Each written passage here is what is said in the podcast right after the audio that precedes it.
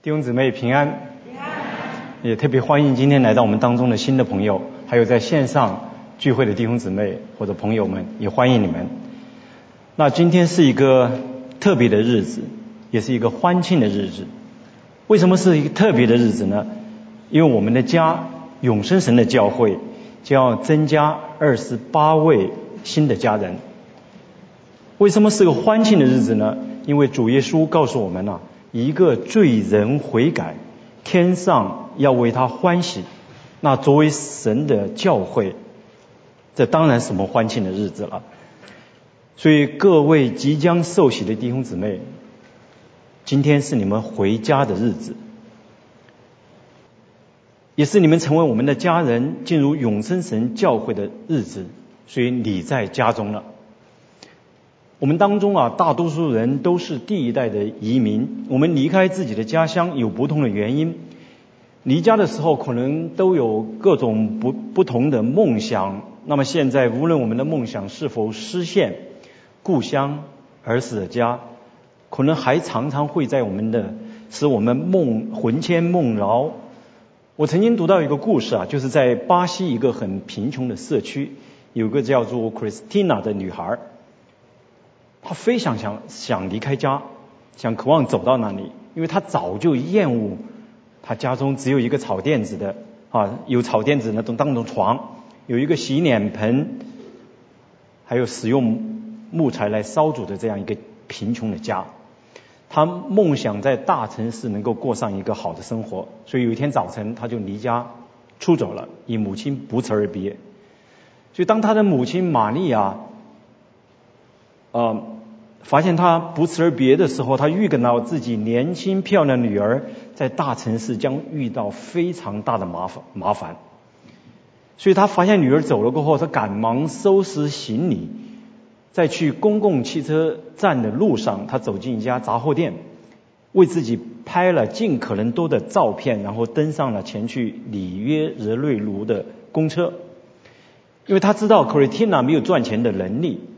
他也知道女儿非常的固执，不可能轻易改变他的决定。所以当骄傲遇到饥饿的时候，你都可以想象，人通常会做出无法解释的一些事情，让人非常难过的一些事情。所以玛利亚到了里约热热内卢，他就开始找寻找女儿。他去了酒吧、旅店、夜总会，甚至啊。流浪者和妓妓女聚集的地方，所到之处，他都留下自己的照片，或是贴在那个浴室的镜子上，或者钉在旅店的公告栏上，或者电话亭上。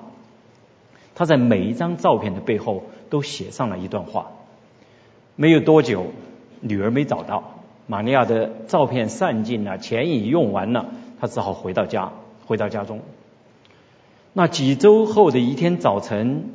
当 Christina 早晨走下一间旅店的楼梯的时候，她看起来非常的疲惫不堪。实际上，无数次她早晨醒来的时候，她都渴望自己是在家里那张安全安全的草垫子上。当她走下楼梯的进呃楼梯后，她突然发现那个旅店的公告栏上有张她熟悉的脸，原来就是她母亲的照片。他拿到照片，发现背后写了一句令他难以拒绝的话。那句话怎么说呢？他说：“无论你做了什么事，变成什么都无所谓，请回家吧。” Christina 毫不犹豫的回了家。各位朋友、弟兄姊妹，我们的天赋不就是这样吗？他不因为我们不是因为我们足够好，而是按照我们本来的。样式，按照我们的本相来接我们回家。只有认识救主耶稣基督，成为神的儿女，回到神的家中，我们灵魂才不再飘荡，才有平安喜乐。我们先来读一段神的话，是在提摩太前书的三章十四到十六节。我们一起来读：我指望快到你那里去，所以先将这些事写给你。倘若我单言日久，你也可以知道，在神的家中当怎样行。这家就是永生神的教会，真理的柱石和根基，大哉近前的奥秘，无人不以为然。就是神在肉身显现，被圣灵称义，被天使看见，被传于外邦，被世人信服，被接在荣耀里。我们一起来祷告。创造天地万物的神，我们感谢你，不是我们来寻找你。是你自己来寻找我们，你甚至差派你的独生爱子成为人的样式，来到这个黑暗的世界当中，来到抵挡你的这个世界当中，他为了我们的缘故受尽了羞辱，被钉死在石架上。主要那本当是我们应当承受的。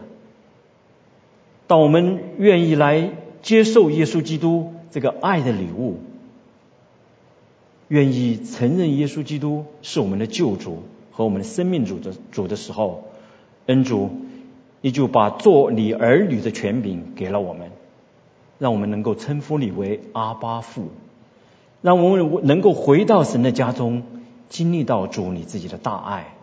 能够来侍奉主、荣耀主，让更多的人能够因着我们的生命的更新改变，能够认识救主耶稣基督，回到家中。主，我们感谢赞美你，你给我们预备了这样一个家。我们也感谢赞美你，让我们家中能够彼此相爱，一同成长，荣耀你，见证你。愿主在下面的时间亲自向我们每个人说话，让我们能够。有一个受教的心，让我们讲的或听的都一同得到帮助。祝我们这样的祷告、感谢、祈求，是奉救主耶稣基督的名，阿门。今天我想借着这段经文呢，再来思想我们在这个家中，就是永生神的教会中，应当怎样来生活？那这种生活有何意义？与我们过去有什么不同？这不是只是对我们的新的家人来说的。也是每一位神的儿女都应该常常思考，并且以信心和行为来回应的。这也是在地方十六十六节所讲的敬虔的含义啊。那这在经文里面的“我”就是使徒保罗，你就是以提摩太为代表的以弗所的教会。那今天当然就是普天下神的教会。那从这封书信的二章一节到三章的十三节，有许多关于在家中，就是在神的教会当中的生活的教导。那而今天读的这段经文，可以说这封书信的一个转折点，总结先前所说的，为接下来要论述的内容铺路。所以这也是为什么保罗在这地方说，他说我指望快到你那里去，所以先将这些事写给你。倘若我单言日久，你也可以知道在神的家中当怎样行。当然，我今天不可能把这封书信中对教会生活的教导事无巨细的都讲述或者列出来。但是这段承前启后的经文，特别是十六节的信仰告白，介绍论述基督向我们每一位家人启示了何为基督徒的敬虔的生活。所以这个家有它的特点，有它的特征，这是我跟大家分享的第一点。敬拜永生的神，这是家的一个特点。使徒保保罗在地方提到说，神的家，the house of God。但同样这一节在十五节里面，他又强调这个神呢是永生神，the church of a living God。为什么他这么重复来提呢？这与以弗所教会所处的环境有极大的关系。位于今天土耳其南部的以弗所，当时是罗马帝国仅次于首都罗马的第二大城市，也是一个深受希腊罗马文化影响的城市，是偶像充斥的一个地方。其中最有名的就是被列为古世界的七大神迹之一的亚迪尼亚神庙。这这也是为什么保罗啊，他这地方强调神是永生的神，living God，因为和那些偶像来区别开来，为为了让和那些偶像区别开来。当时来到永生神的教会的以以弗所人，他们就不再祭拜偶像了，也因此打击了那里繁荣的偶像的生意，影响了本地的经济。所以随着亚细亚省信主的人越来越多，拜偶像的人就越少。大约在主后的一百一十二年呐，因为罗马帝国迫害基督徒，许多的门徒为主殉道，所以当时的。那个本都神的神长普利尼普林尼啊普林尼在写给当时的罗马皇帝图拉真啊的一封书信里面，他报告说，自从镇压基督徒之后，很明显啊，他说几乎被遗弃的神庙已经开始被经常光顾了，久违的宗教仪式正在复苏。祭品开始到处畅销，而不久之前，顾客顾客还是寥寥无几。所以这封书信从反面证明了什么呢？就当时的教会弟兄姊妹他们是远离偶像的，在镇压当中，很多基督徒转入地下，啊，就是所谓的家庭，在家庭里面悄悄的聚会，从来没有停止过聚会。生活在美国的我们，可能比较少有人去拜有形的偶像，即使有，在受洗之前也都会处理清。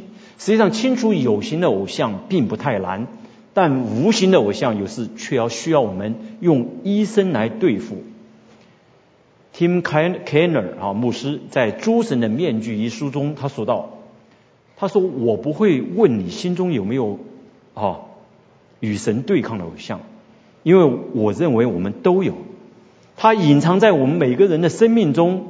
因为人的心就是一个偶像工厂，我们要辨识、揭发、拆毁心中的偶像。诗篇十六篇说：“以别神代替耶华的，他们的愁苦必加增。”无心的偶像很多，名利、自己的亲人。甚至自己都可能成为代替神摆在神之上的那些人事物，都可以成为我们心中的偶像，也会让我们的生命充满了劳苦愁烦。比如说名利，就可能成为我们的偶像。可能你并不认为你是一个追名逐利的人，你说我都退休了，我还求什么名求什么利呢？或者你认为我从来就远离名利啊？但是它其实可能非常容易的发生在我们身上，发生在任何的场所、公司、家庭中，甚至教会之中。比如你因为同事占了便宜，take your 你你的 credit，因为一个同工啊，take 你的 credit，你都记恨他，心中没有平平安，也不能原谅他。实际上，你把名利当做了偶像，在教会里。你因为一个童工没有采纳你的意见，而因此愤愤不平，言语粗鲁，四处抱抱怨，你就把自己的名当做了偶像。在家中，当你认为你的配偶没有尊重你而大发脾气的时候，对同样把你的名当做了偶像。很多时候，我们心中的不平、劳苦愁烦，很可能与我们心中的偶像有关。因为以别神代替耶和华的，代替神的，他的愁苦必加增。所以认清、揭发、拆毁心中的偶像，是我们医生要要对付的，是我们医生的功课。但是认清、揭发、拆毁心中的偶像，但如果只靠我们自己，不但不能认清，而且也不能拆毁。但是感谢神。永生的神，他是又真又活的神，不像偶像，不能帮助人。他不但帮助我们回到他的家中，成为神国的子民，更会帮助我们来对付偶像，使我们认清偶像，挪去我们心中的偶像。提麦太啊前书的四章十节啊，就是一个这样的应许。这里说，我们劳苦努力，正是为此。因我们的指望在乎永生的神，他是万人的救主，更是信徒的救主。所以第二个特点，这是加的第二个特点，就是神是我们的救主。进入神的家中是进前生活的一个开始。所以刚才上银姊妹的门训讲到，所以我们开始来学习跟随耶稣基督做门徒。所以今天进入家中的新人们，你们开始了学习来跟随耶稣基督做门徒，不是结束。我们都盼望你们不是受洗后就消失，好，所以不是结束，是开始，是进入神家中，是一个神的恩典。就像刚才我们读的三章十六节讲的，被世人信服，那既是信服，就表明我们进入神的家中，与自己的行为是没有关系的，是神来寻找我们，本来是不配得的。却得到神的恩典，是神无条件的接纳了我们，就像离家出走的 Christina 一样，母亲寻找他，无条件的接纳他。永生的神，我们的天父也是如此的接纳我们。在这个第四章的第十节说，更是信徒的救主。这里的动词啊，它不是过去时态，而是现在时态，也就是说。我们进入神的家中，是因为救主耶稣基督的恩典。一个基督徒在家中有一个和过去生活完全不一样的这样一个敬虔的生命，也要靠这位救主的帮助。我们知道，耶稣基督他就是道路、真理、生命。那教会是始于基督，教会的功用就是见证基督的身体，显出基督是头。要高举真理，持守真理。所以说，刚才那段经文才说，教会是真理的柱石和根基。因为在神的家中，我们需要不断的来更新我们对这位道成肉身、为我们死在十字架上的耶稣基督的认识。我们的生命需要被不断的更新，所以教会特别为各位家人设计了。就在七月九号有个生命更新特会，还有随后的七月七号开始的新生命门训以及真道学房，七月份是新的学期开始，许多的课程都是为了家人们提供认识耶稣基督的这样一个机会。当然，这些课程的设计不只是知识上的教导，因为我们的认识的对象是一位又真又活的神，他从死里复活了。所以我们来到课堂当中，我们不光是学知识，而是也是让生命不断的被森林来更新。所以我们的教导者也是一样，我们的教导者应该是个生命的教导。神的话不断借着我帮助弟兄姊妹，也改变我自己的生命。这是我们和其他的宗教信仰很大的不一样，因为我们的我们是生命的信仰，我们有一位天赋。那位创造天地万物的神，还有复活的救主耶稣基督，还有圣灵的同在来帮助我们生命不同的成长更新。敬前的奥秘本来是不能够明白的奥秘嘛，但是因为成为肉身的耶稣活出了这种敬前的生命，所以十六节的经文好像是一个基督颂，但是实际上告诉我们效法他，让我们生命来效法他，学习他。跟随他，这样我们才能够胜过我们的老我，摒弃那些不蒙神喜悦的思想行为。这些本来是在我们信主前不能胜过的，但因耶稣基督他得胜了。这就是十六节所讲的，在神在肉身显现，被圣灵称义的含义。肉身的结局啊，结结局我们都知道，肉身的结局是什么呢？都是以死亡来作为结束的，画句号的。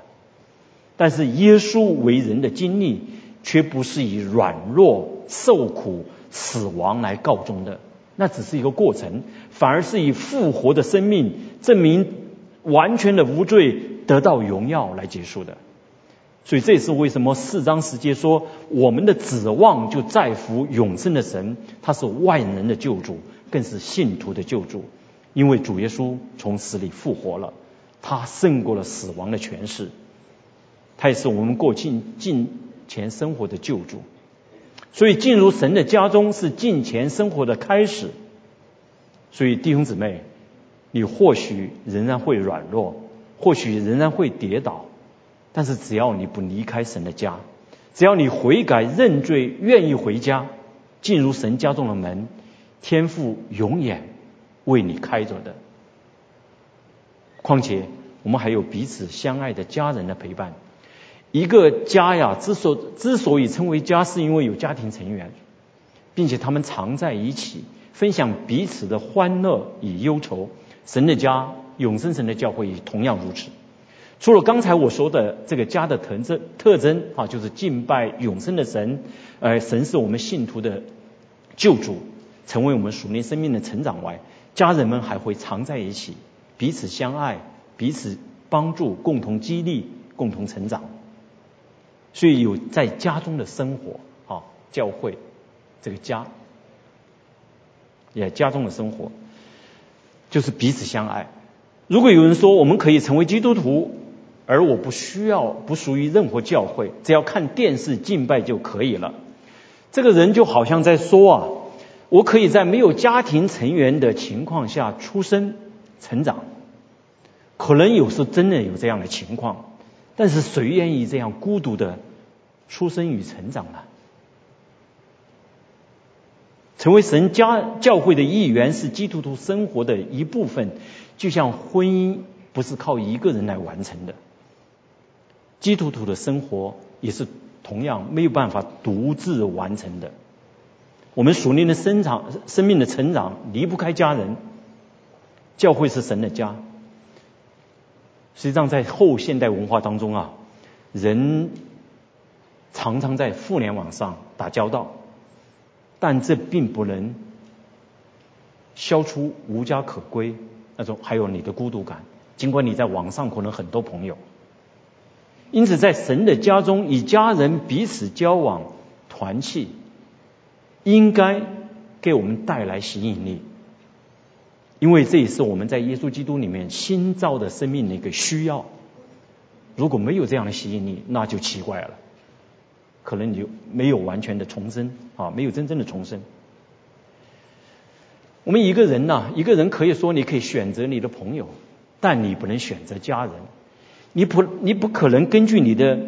喜欢或者不喜欢来选择家人，那应该是一个消费消费者需要提出的问题。所以，愿我们在神的家中不要成为消费消费者。当然，从神国度的观念，所有的永生神的教会，那些信徒都是我们的家人。但是，如果我们以自己的喜欢或者不喜欢来不停的转换教会，那就是一个消费者的心态。不能真正的参与在侍奉当中，也不能帮助自己的属民生命健康的成长。所以，生活在神家中的人，应该问的问题不是喜欢或者不喜欢，而是我们能彼此相爱吗？这不是消费者的选择，而是来自主耶稣基督的命令。在主耶稣基督走上十字架前，他一再告诫门徒要彼此相爱。而且明确的告诉门徒，这是一条新的命令。主并没有预设条件为这条命令，他要我们彼此彼此相爱，但没有任何的条件。那彼此相爱容易吗？我问大家，容易吗？有的人点头，有的人摇头，啊，都对，啊，什么时候容易呢？那爱的对象如果可爱，对我的胃口，我想每个人都能够去爱。婚姻不是也是这样吗？通常始于对对方的好感，由爱而进入婚姻。但为什么有的婚姻会走向失败、走向尽头呢？因为不能够再爱了，也认为对方不再值得自己付出爱了。所以这是为什么会说婚姻是什么？爱情的坟墓。各位家人，特别是今天受洗的家人，受洗后你会开始在教会的生活。在小组当中、团契当中，会与人相交、交往，你可能会发现，或者有时候你甚至会失望，好像并不是所有遇见的家人都是那么的可爱。有时候你还会发现呢，一些人怎么比我信主时间长，但是好像还不如我呢？实际上你不用奇怪，如果你生病住过医院呢，你就知道，并不一定是所有比你先住院人的病情呢，都比你轻的。因为他们与你一样都在医治当中，所以主耶稣也说过啊，康健的人用不着医生，有病的人才用得着。我来本不是招义人，乃是招罪人。所以没有一个人进到神的家中是因为他足够好，好，所以你不用乞丐，不要不要因此失望，不要因此奇怪，因为每一个进入神家中的人都在医治之中。好不好？跟你旁边的人说，我们都在被医治当中。那结束的时候是什么呢？当你回天家一见主面的时候，啊。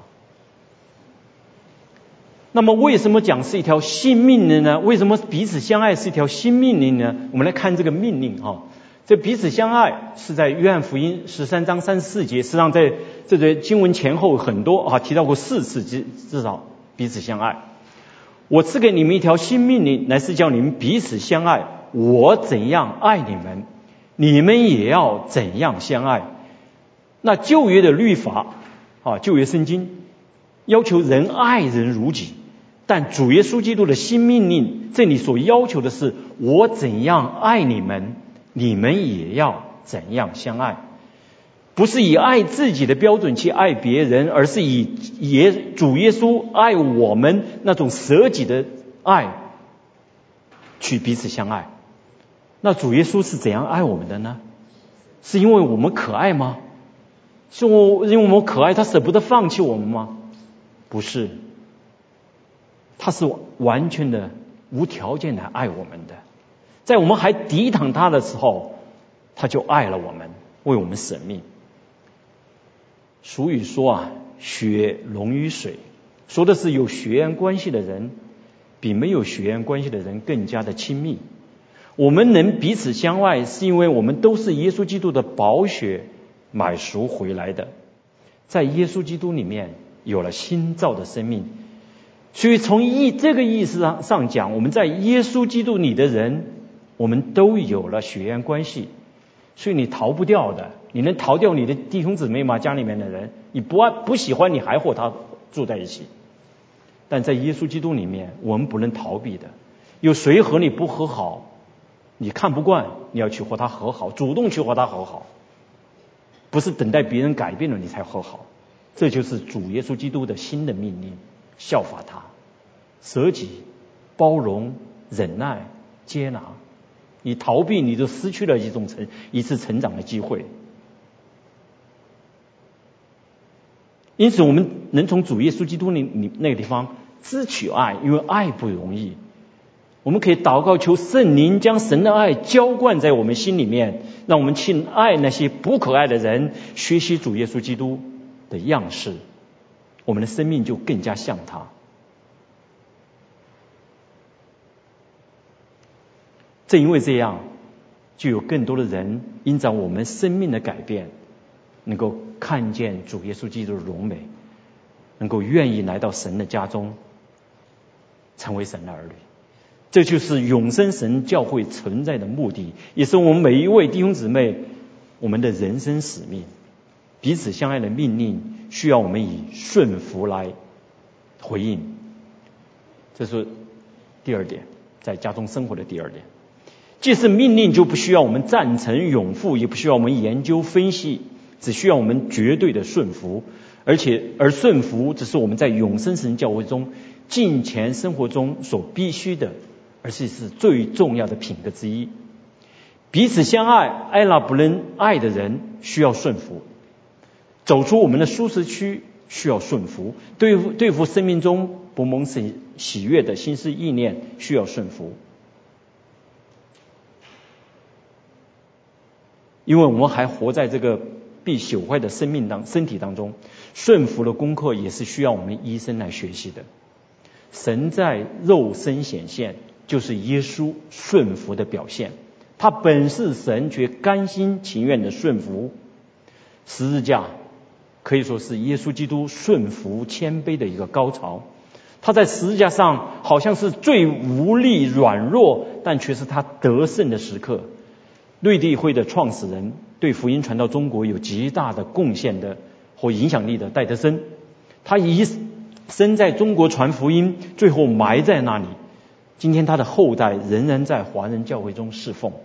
他曾经说过一句话，他说：“虽然救恩是免费的礼物，但得着基督。”只能通过毫无保留的献上自己和毫无疑问的顺服，但这并不难，而是主给我们的最高的一个特权。所以顺服是个福分，是神给我们的一个福分。我们需要完全的顺服。那么，什么是这方戴德生讲的得到基督呢？就是让我们的生命不断的更新，更像主耶稣。能够荣耀他。那戴德森在这地方提到了两个重点，第一个就是毫无保留的献上自己。我们不可能是每，我们可能不不是每个人呢都能够像戴德森那样被呼召成为宣教士，但是我们可以让耶稣基督在我们生命中来居首位啊，来居首位，不用其他的人事物来代替主。因此，毫无保留的献上自己，就是让耶稣基督做我们的主，让他的旨意行在我的身上，如同行在天上。第二，毫无保留的顺服，顺服不是以眼见为凭据的，而是以信心为依据。顺服就是信心的行为。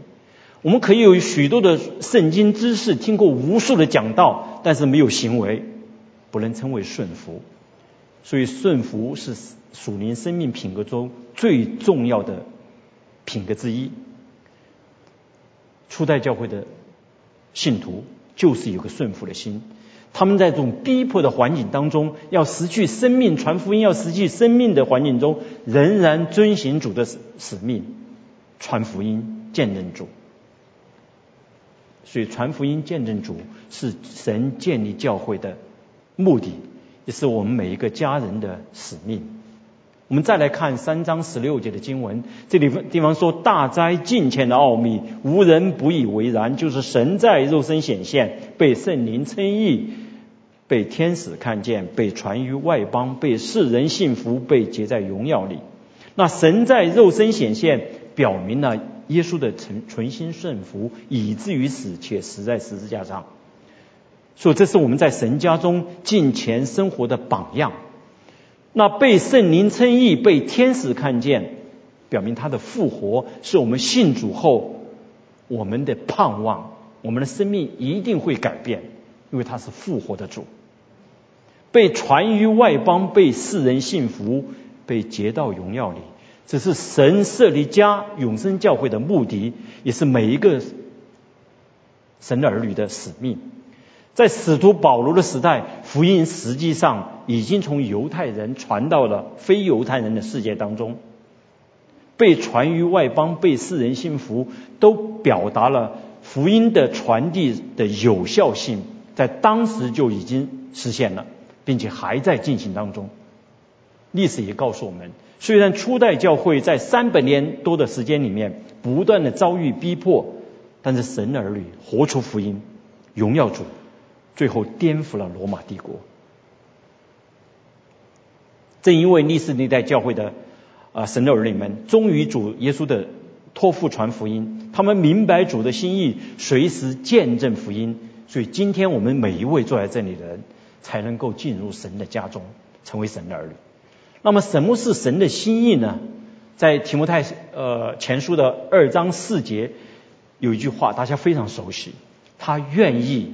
万人得救，明白真道，这也是为什么福音能有效的被被传于外邦，被世人信服的原因。因为既是创造天地万物神的心意，它是使无变为有的神，它一定能使福音得以传遍天下。这也为什么使徒保罗说，福音本是神的大能的原因。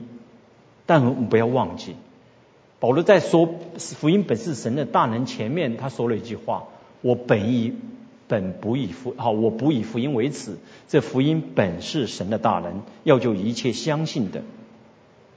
福音是神的大能，因此才能够重造一个人的生命。我们每个人都不能，但是神却是愿意借着我们这些不以福音为耻的人来传讲福音。所以传福音、见证主，使万民做主的门徒，是教会存在的目的，也是每一位神儿女的使命。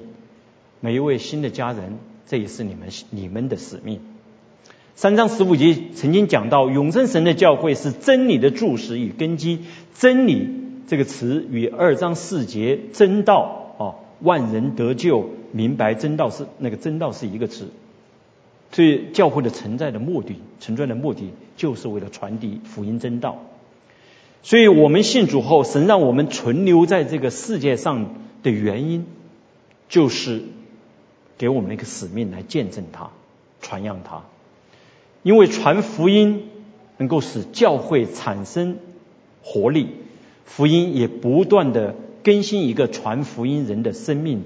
这也是为什么为福音癫狂的使徒保罗他会说：“凡我所行的，都是为了福音的缘故，叫我与人同得这福音的好处。”宣信。可以说一个时代的先知般的一个传道人，他曾经曾经说过一句话，他说：“基督徒与教会没有传福音的意向，只为自己而活，注定要导致属灵的死亡，必定陷入停滞和败坏中，也永远无法为我们信靠了一个整全的福音而感恩，也不会相信神给了我们全世界来传扬福音。”所以每一位家人，我们不要忘记，我们都有这样的使命。那我们一起在神面前来祷告。主，我们感谢赞美你，有许许多多向福音忠心的你的儿女们，向我们见证了你。今天我们能够因为进入家，因此进入家中，都有你对他们他们回应的回应你的呼召有关。主，我们今天也愿意成为这样的人，我们愿意回应你，遵循你的使命，来见证你、传扬你。我们为所有进到我们家中的新人，我们来感恩，愿他们也在福音真道当中被主不断的更新，成为祝福别人的人。我们这要祷告、感谢、祈求，是奉救主耶稣基督得胜的名，阿门。